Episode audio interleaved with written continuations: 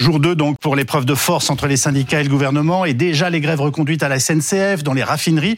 Euh, jusqu'à quand peut durer ce bras de fer alors que le Sénat s'apprête à voter le fameux article 7 et donc les 64 ans pour le départ à la retraite? Ce vote restera de toute façon symbolique, car rien n'est joué encore à l'Assemblée nationale, mais il prend une dimension importante alors que les syndicats demandent à Emmanuel Macron de les recevoir. Où en est-on euh, ce soir? Quel est, euh, sommes-nous à la croisée des chemins? Le président peut-il rester sourd face à ces pressions? Et que se passerait-il si finalement il lâchait sur les 64 ans? Autant de questions que nous allons débattre avec nos invités. Laurent Escure, qui est secrétaire euh, général de l'UNSA, Elie Cohen, économiste, directeur de recherche au CNRS, Gaël Sliman, président cofondateur de l'Institut de sondage Odoxa, et Amandine Atalaya, éditorialiste politique de BFM TV. Mais tout d'abord, nous partons directement euh, François Nuel Buffet. Bonsoir Monsieur Buffet, merci beaucoup d'être avec nous. Vous êtes sénateur euh, Les Républicains du Rhône et président de la Commission des lois.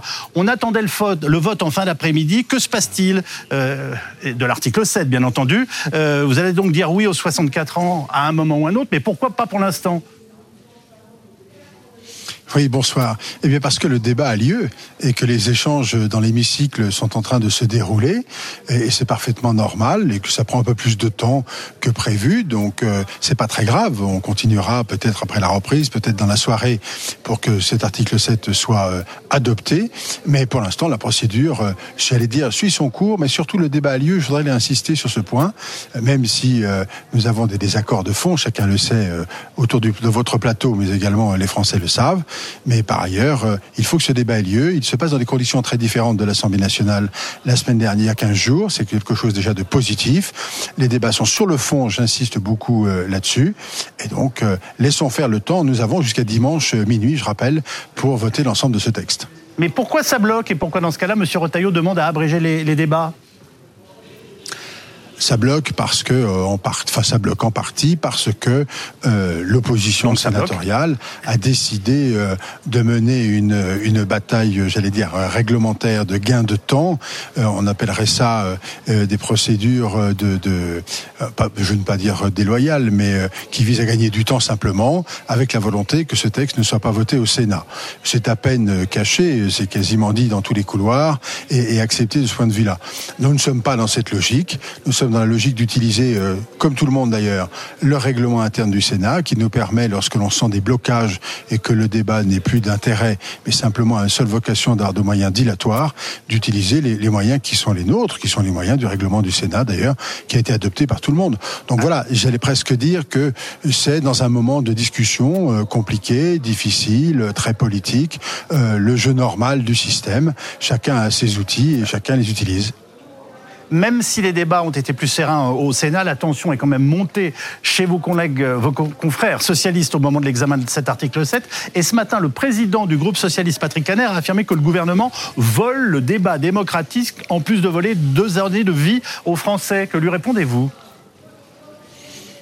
Attention aux excès des mots. Euh, je veux bien qu'il y ait des effets de tribune, mais le débat a lieu au Sénat.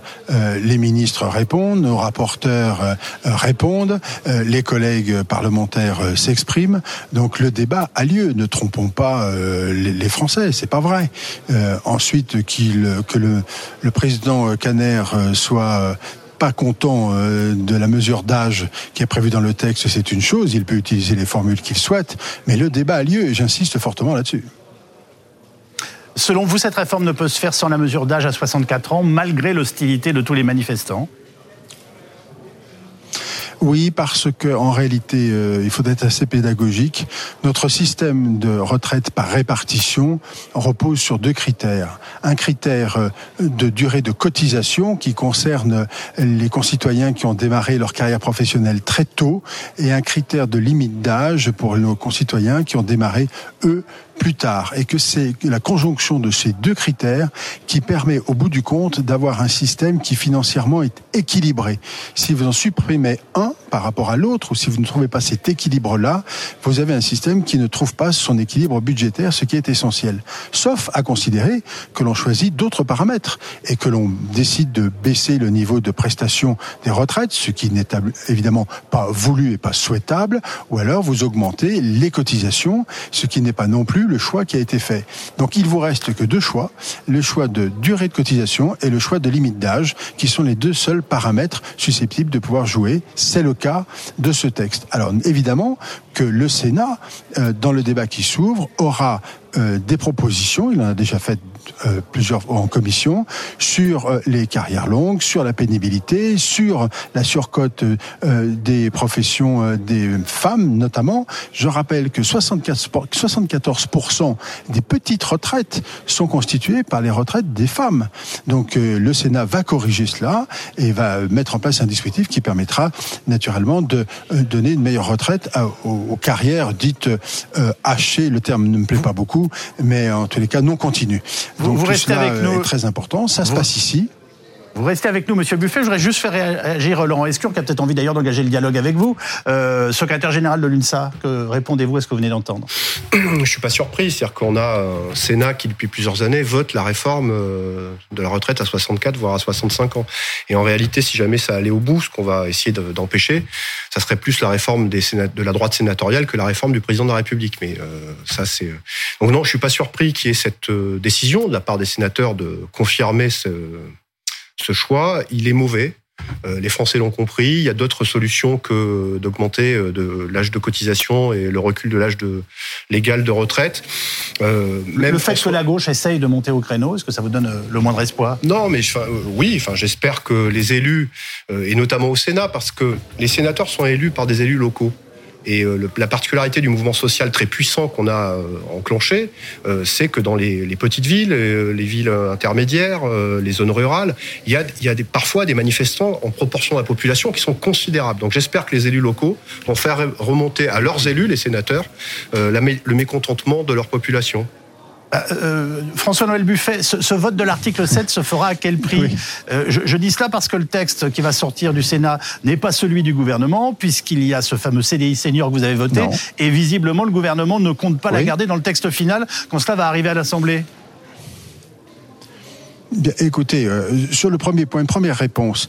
Nous sommes sénateurs élus par les élus. J'entendais dire tout à l'heure que notre légitimité est quasiment remise en cause. Enfin, c'est oublier que chacun ou chacune d'entre nous, nous avons des contacts avec nos populations, évidemment, comme les députés, et que par ailleurs, pour une grande majorité d'entre nous, euh, nous avons été maires, nous avons été conseillers généraux. Bon, je l'ai pas été, mais certains ont été conseillers généraux, conseillers euh, régionaux, donc élus locaux. Donc, on n'est pas sourd à ce que dit la population. Première chose. Deuxième chose, sur que vous venez de me demander, euh, nous allons euh, voter notre texte. Et puis il appartiendra, le moment venu, euh, lorsqu'il sera d'abord en commission mixte paritaire, de voir, les accords possibles et les évolutions possibles. Mais nous n'en sommes pas encore là. Nous en sommes pour l'instant au débat. Et effectivement, l'index senior qui a été mis en place est important pour nous. Je rappelle qu'il a été limité aux revues plutôt pour les entreprises de plus de 300 salariés.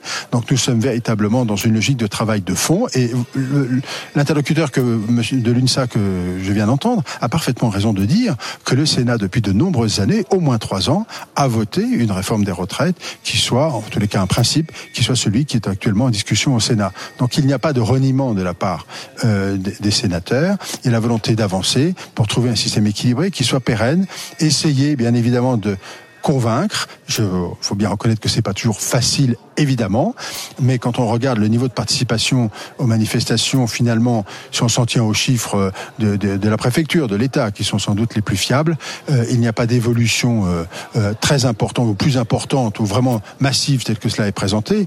Je n'en fais pas un titre de gloire. Je dis simplement que c'est une réalité et ce qui m'intéresse, c'est de tenir compte des réalités. Entendre ceux qui s'expriment, c'est évidemment une évidence, mais garder aussi le cap, il faut l'avoir. Peut-être cette responsabilité, certains appelleront ça le courage, je ne sais pas s'il faut aller jusque-là, mais en tous les cas, c'est au moins une responsabilité de sauver notre système par répartition. Bien sûr qu'il y a notre système. On peut imaginer la capitalisation, mais on n'a pas, pas fait ce choix.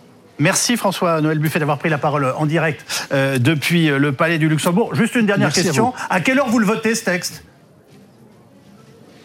Oh, écoutez, à quelle heure euh, On ne sait pas. On va aller un peu tard encore dans la soirée, dans la nuit. Mais si c'est vous parlez de l'article 7, ah. j'imagine bien pendant la soirée. Merci beaucoup.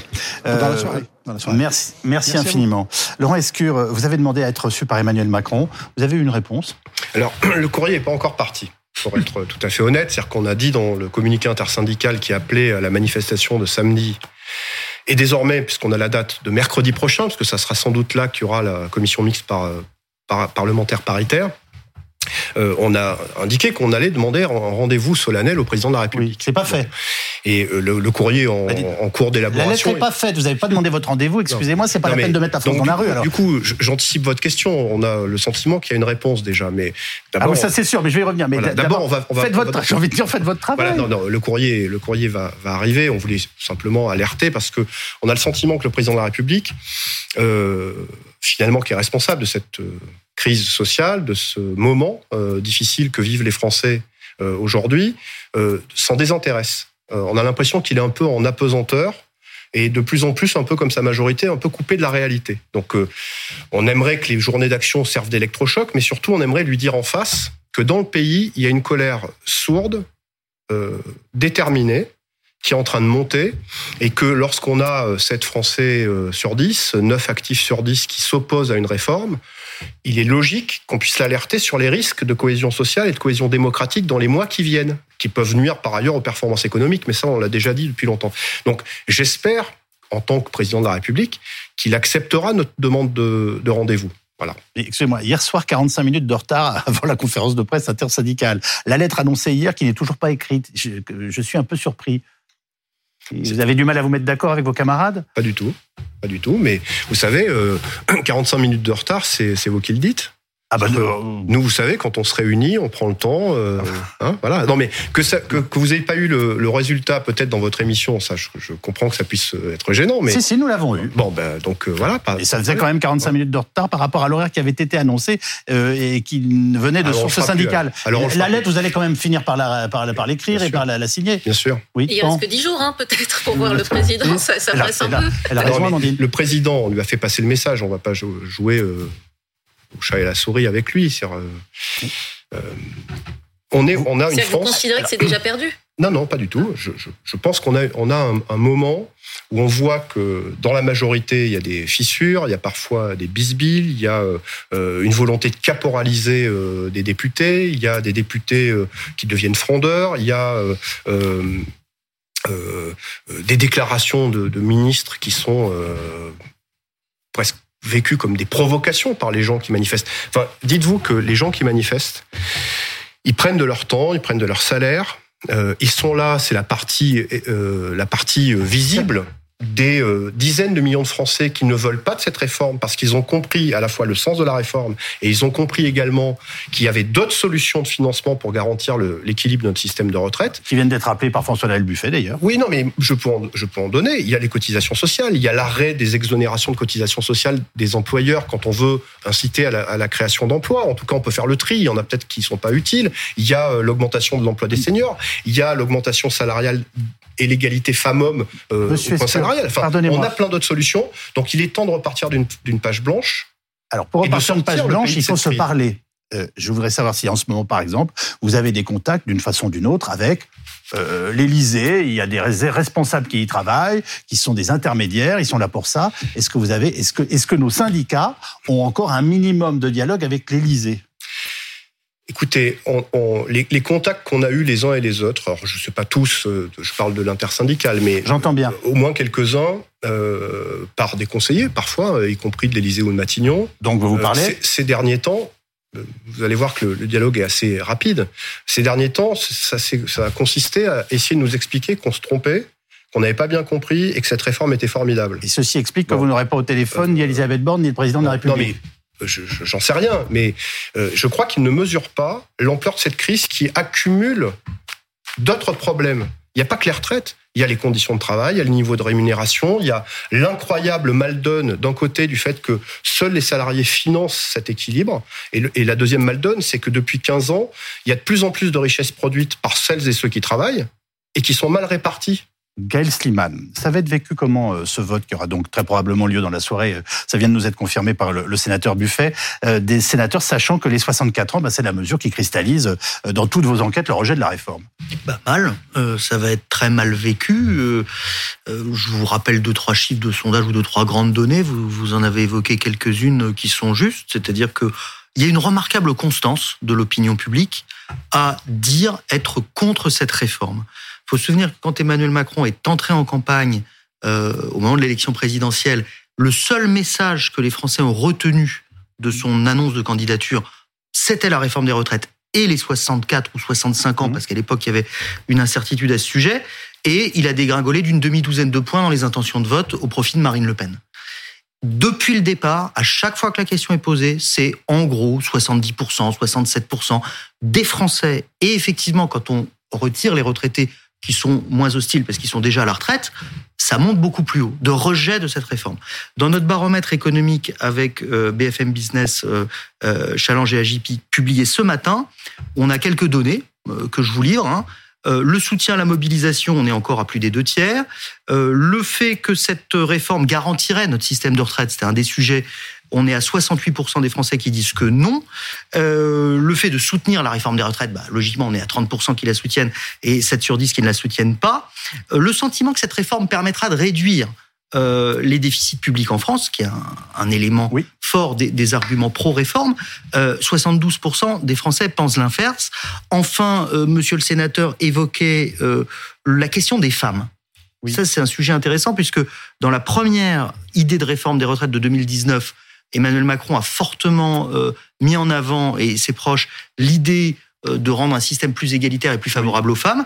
Euh, depuis les polémiques autour des révélations de Franck Riester sur le fait que oui, les femmes seraient pénalisées pour celles qui ont eu des enfants, les choses ont changé et on a aujourd'hui les deux tiers des Français qui nous disent les femmes seront les perdantes de cette réforme des retraites et elles, elles sont plus de 7 sur 10 à le penser. Donc pour vous répondre simplement, Yves Calvi, les gens vont être fâchés, mécontents, mais en même temps, ils s'attendaient à ce vote. Oui. Enfin, j'en parle au passé, il n'y a pas encore eu lieu, pardonnez-moi, mais ils s'attendent à ce que ce soit voté. Le vrai sujet... Les deux constantes depuis le début, c'est euh, l'hostilité à cette réforme et la conviction qu'elle sera votée. Oui, avec, à mon avis, une mauvaise interprétation euh, du côté du gouvernement de ce, de ce diptyque qui consiste à dire bon écoutez les Français ils sont pas contents on leur demande de travailler plus longtemps mais comme de toute façon ils savent que ce sera voté ils sont plus résignés qu'en colère. Ce n'est pas vrai. Mmh. C'est-à-dire qu'on a posé très souvent des questions pour essayer de comprendre quel était le sentiment. L'idée que le gouvernement n'écoutera pas ne provoque pas de la résignation, ça provoque de la colère. Donc je ne suis pas sûr du tout qu'une fois le texte voté, une fois tout cela entériné, et peut-être même une fois que les syndicats auront dit on a perdu la partie, on arrête, je ne suis pas du tout convaincu que la colère retombera. Alors, euh, Elie Cohen, vous qui avez euh, défendu, on va dire, le principe en tout cas de ce texte et de cette réforme, euh, est-ce qu'elle a encore un sens en dépit des amendements qu'elle a connus, selon vous, et est-ce qu'elle vous ressemble, est-ce qu'elle vous semble toujours indispensable en l'état? Mais vous savez, moi je suis vraiment très perplexe. J'entends ici et là dire que les Français sont hostiles à cette réforme, qu'elle est brutale, violente et qu'il y a des solutions alternatives. Et j'aimerais vraiment qu'on creuse ces solutions alternatives. alternatives. Oui. Bon, euh, donc on ne veut pas de l'allongement de la durée de cotisation, on ne veut pas du recul de l'âge de la retraite. On, a donc d'autres possibilités. Un, l'augmentation des cotisations salariales. Est-ce que les syndicats sont prêts à soutenir des augmentations de cotisations salariales? J'imagine que vous n'avez pas fini, je vous répondrai globalement. Non, non. Donc si les salariés... je vous répondrai, ça sera oui, mais je vous répondrai globalement. la réponse est oui. La réponse si les salariés sont prêts à une augmentation des cotisations salariales, moi je suis d'avis. C'est patronal, vous l'avez bien. Non, pas patronal, non. Non, mais non l'augmentation des cotisations patronales, ça veut dire une augmentation du coût du travail et ça veut dire une perte de compétitivité au niveau européen. ça, par définition, le gouvernement l'a écarté parce que nous sommes déjà dans une situation de perte de compétitivité. Quand vous avez un déficit du commerce extérieur de 250 milliards d'euros et que vous avez un déficit budgétaire et une dette qui s'envole, il n'est pas question d'augmenter le coût salarial. Par contre, si les salariés veulent arbitrer augmentation des cotisations salariales contre plus de temps libre, ça, je suis tout à fait prêt à ce qu'on en discute. Ça, c'est une possibilité. Autre possibilité, on peut décider que on va dégrader les pensions servies. Parce que l'objectif, c'est quand même d'assurer l'équilibre du système dans un contexte dans lequel l'équilibre démographique se dégrade. Tout le monde comprend. Un enfant de deux ans peut comprendre que lorsque il y a de moins en moins de cotisants pour de plus en plus de retraités, eh ben, il faut utiliser l'une des quatre armes qu'on a cataloguées depuis très longtemps, qui est soit reculer l'âge de la retraite, soit augmenter la durée de cotisation, soit augmenter les cotisations, faut baisser les prestations. Il n'y a pas, il y a pas 36 000 autres solutions. Alors, il y a des guignols qui ont dit qu'on pouvait prendre des bénéfices de CGA, CGM, euh, qui sont exceptionnels cette année pour payer euh, les, les retraites. C'est tellement ridicule qu'ils oublient qu'il y a quelques années, CGA, c'est la plus grosse compagnie maritime mondiale et qui est française. Était en perte. Alors donc, quand CGA, CMA, CGM est en perte, alors on ne sert plus de retraite. Je veux dire, il y a tellement de choses grotesques qui ont été dites pendant ce débat qu'à un moment, il faut atterrir sur le plancher des vaches. le plancher des vaches, c'est qu'il y a un déséquilibre démographique et qu'il faut trouver des moyens de financer. On va écouter ce que disait ce matin Gabriel Attal, le ministre des Comptes publics, sur RMC BFM TV,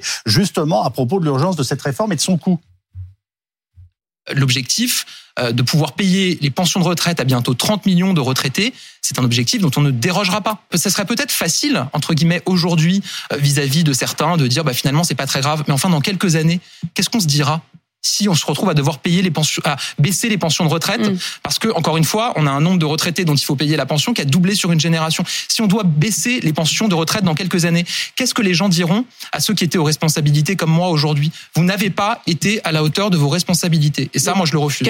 Est-ce que ça passe absolument par les 64 ans? C'était ça le sens de ma question. Non, non, il y a, il y a tout. On peut pas parfaitement utiliser d'autres techniques. On peut jouer davantage sur euh, l'arme des, des, de la durée de cotisation pour avoir une retraite à taux plein. On avait envisagé 43 euh, ans, 44 ans. Moi, je n'ai pas de religion là-dessus. On peut arbitrer. Ma seule religion, c'est qu'il faut que le régime soit en équilibre. Or, d'ores et déjà, il n'est pas en équilibre. Il vous a pas échappé qu'on a camouflé 30 milliards de déficit des régimes publics pour dire que le système était en équilibre. Bon, donc moi, je veux que le système soit en équilibre. Je vais même plus loin. Je crois qu'à la suite de l'expérience qu'on vient d'avoir, il faut donner l'autonomie totale sous principe d'équilibre absolu des comptes, c'est-à-dire qu'il y ait euh, des dispositifs automatiques pour réaliser l'équilibre. Ah ben là, c'est Margaret Thatcher, non? Non, c'est une nécessité sociale. Si on veut préserver le système de retraite, mais pourquoi voulez-vous que ce soit le budget de l'État qui paye le déséquilibre des régimes de retraite? Vous pouvez me dire quelle est la justification? Le budget de l'État, comme vous le savez, on est en déficit. Ça veut dire plus de déficit et plus de dettes. Qu'est-ce qui justifie qu'on fasse plus de déficit et plus de dettes pour assurer l'équilibre des régimes de retraite? Bah, Répondez, tiens. Faut. Non, mais, il, faut il, faut, il faut, je comprends qu'on puisse euh, défendre la majorité et les choix du gouvernement. Je ne défends pas la majorité. je... défends l'équilibre du régime de retraite. c'est ce que vous défendez. Je dois témoigner d'une, d'une permanence des, des, de, l'analyse d'Eli Cohen de très longue date. Hein, évidemment, puisque ça fait pas fait une opinion aujourd'hui pour des raisons politiques. On entend le même discours sur c'est jamais le tour des salariés. Il faut pas dégrader la compétitivité. Il faut pas trop taxer les, les richesses. Il faut pas trop, trop, embêter les patrons. Dans le meilleur des cas, on leur fait les gros yeux, etc., euh, etc. Sauf que c'est jamais le tour des salariés. Lorsqu'il y a eu la crise de 2008, on a dit il faut sauver le système bancaire les Français qui avaient un compte en banque ont compris qu'il fallait sauver le système bancaire. C'est pas votre tour. Puis, il fallait sauver l'emploi. Donc, on a encouragé euh, un grand renfort de subventions publiques du budget de l'État, les entreprises, pour qu'elles ne suppriment pas trop d'emplois, voire qu'elles essayent d'en créer, pour essayer de garder un niveau de compétitivité. C'est pas le tour des salariés. Puis, on a dit, c'est encore, c'est encore fragile. Et puis il y a le Covid, donc allez travailler. Vous nous dites que c'est jamais le tour des salariés, c'est ça? C'est jamais le tour des salariés. Le président de la Caisse des dépôts et de consignation Enfin, c'est pas, c'est pas exactement. Il y a des augmentations de salaire en France que le président de la commission. Pardonnez-moi, il y a des augmentations de salaire. Écoutez-moi, le, président de la commission, de la caisse des dépôts et de consignation, Monsieur Lombard, il y a un an, alerté, y compris par nous, sur euh, les déséquilibres de pouvoir d'achat et de modération salariale trop forte ces dernières années a dit, ça fait 15 ans, il n'est pas le seul hein, dans le système capitaliste international à le dire, ça fait 15 ans que lorsqu'on produit des richesses en France qui sont produites par les travailleurs, euh, il y a une part de plus en plus grande qui va vers le capital, et pas toujours pour l'investissement, mais souvent pour des dividendes, et une part de plus en plus réduite en proportion, qui va vers le travail. Et ça ne peut pas tenir. C'est pas euh, n'importe qui qui disait, c'est le président de la caisse des dépôts, le directeur de la caisse des dépôts et de consignation. Nous disons nous que les solutions pour l'équilibre financier des retraites, dont je rappelle que le déséquilibre programmé est de 3% si Bruno Le Maire avait 3% de déficit des comptes publics en France, il crierait victoire, parce qu'on est à 5 aujourd'hui. Et on est à 5 notamment parce que il y a beaucoup d'aides aux entreprises, certaines qui sont pertinentes, et là je partage les propos d'Eli Cohen sur, sur euh, l'encouragement. Avec un chômage qui n'a jamais été aussi faible en France. Justement, c'est très bien, mais sauf que une fois qu'on a encouragé ça, vient un moment où on doit regarder. On donne des, des, des exonérations de cotisations sociales à toutes les entreprises, de manière aveugle jusqu'à 1,6% du SMIC. Donc on fait la poche de la protection sociale d'un côté et de l'autre côté on reproche aux salariés et on les punit parce que le système est en déséquilibre. Donc il y a ça, il y a la modération salariale, 15% pour les femmes de salaire en moins. En moyenne, c'est sur votre antenne que ça a été rappelé tout à l'heure. Oui. Bon, euh, vous, vous mettez les, les, salaires des femmes au même niveau que celles des hommes. Vous, vous, dégagez 4 ou 5 milliards pour le financement des retraites. Vous prenez la proposition de François Bayrou, qui fait partie de la majorité, d'avoir une petite part des bénéfices nouveaux des entreprises, donc une petite part en, en, augmentant un peu les cotisations patronales, on va pas les mettre en faillite, et on dégage 7,5 milliards d'euros. On a déjà résolu les deux tiers du problème, sans toucher aux cotisations salariales, mais j'y réponds. Si les, si, les, si les salariés, on leur dit, en plus de ce que je viens de dire, vous devez payer à partir de janvier 2024, chaque année, sur votre salaire, pour les plus bas salaires, c'est-à-dire le SMIC, entre 1,5 et 2 euros par mois, euh, de plus. Oui. Et donc la deuxième année, 3, 3 et 4, etc., pendant 4 ou 5 ans. Euh, ça, ça dégage 6 ou 7 milliards d'euros euh, pour les caisses de retraite. Si on leur dit vous faites ça, ou alors vous partez deux ans plus tard, ils choisiront tout de suite. Mais sauf qu'on leur donne pas le choix. Et donc là, c'est pour ça qu'il y a une colère qui monte, je vous le confirme, qui est explosive et qui aura un rebond. C'est-à-dire qu'au-delà de la période immédiate de la, du conflit sur les retraites qui va durer, hein, et même peut-être après le vote de la loi, mais ça, on aura l'occasion d'en reparler peut-être. Oui. Euh, il y aura des rebonds sociaux je, Je suis quand même obligé de vous faire remarquer que l'un et l'autre, vous êtes d'accord, même si ça n'est pas du tout de la même façon, pour dire que euh, l'âge de 64 ans n'est pas un totem.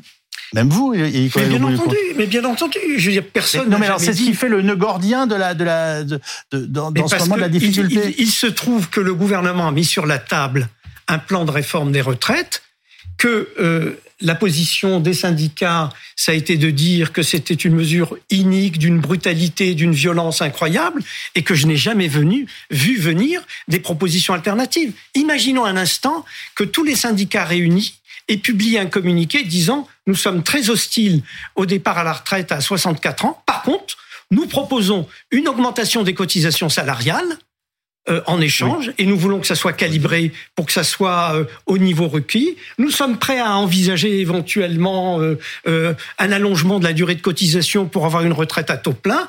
Ce qui est important, c'est qu'il y ait un temps négocié et, et, non pas un temps contraint. Si on était dans ce monde-là, et si les sondeurs... Je veux juste vous faire remarquer que le gouvernement n'a jamais envisagé de revenir sur les 64 ans.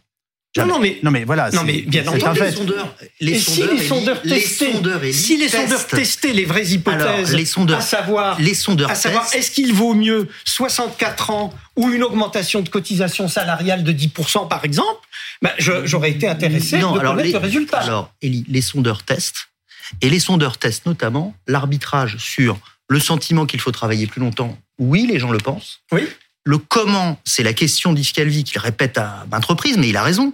C'est que, d'une certaine manière, augmenter la durée de cotisation, accélérer Touraine, être en situation de devoir cotiser 43 aujourd'hui, 44 demain, oui. pour beaucoup de gens, ça signifiera partir après 64 ans. Et pourtant, vous avez raison Yves, ce paramètre-là rend moins fou de rage les Français que l'idée oui. de leur dire vous n'aurez pas le choix, c'est à 64 ans, vous ne pourrez pas partir avant 64 ans. En l'occurrence, le paramètre Touraine qui va concerner beaucoup de gens d'accélération Touraine heurte moins mmh. les Français que les 64 ans, et donc c'est vraiment le nœud gordien. Et, et parce que, en l'occurrence, Monsieur Lescure vient de dire parce que ça heurte en fait les, une liberté. Le, ça touche oui, aux libertés. Oui, c'est une liberté. Certains préférant dans tous les pays autres en Europe où on, on, se targue de ils sont là, ils sont ici, etc. Ils n'ont pas le double système de durée et d'âge légal. Ce qui fait que, en réalité, quand les, quand les salariés en, en Europe ont le choix, ont le choix, c'est-à-dire quand, quand on les oblige pas à partir à partir d'un certain âge, ils choisissent de partir plus tôt. On va regarder ensemble ce que sont aujourd'hui nous les. sommes d'accord dans ce cas, parce que la prochaine réforme des retraites, parce qu'il y aura une prochaine réforme oui, des retraites, ça c'est sûr. parce Oui. que celle-là n'est pas bouclée oui. financièrement, et bien à ce moment-là, je pense que le gouvernement qui viendra ou le candidat qui viendra proposera, avec le soutien des syndicats, une augmentation des cotisations salariales et, et une deuxième non pas une amélioration de non, patronale, une amélioration non, de, de, du salaire des femmes. Parce que ça, c'est un coût du travail supplémentaire. Oui, et nous avons un dogmatique. problème de. Je suis Monsieur, désolé, nous avons 250 Alors, attendez, milliards à chacun, de déficit. à chacun son dogmatisme.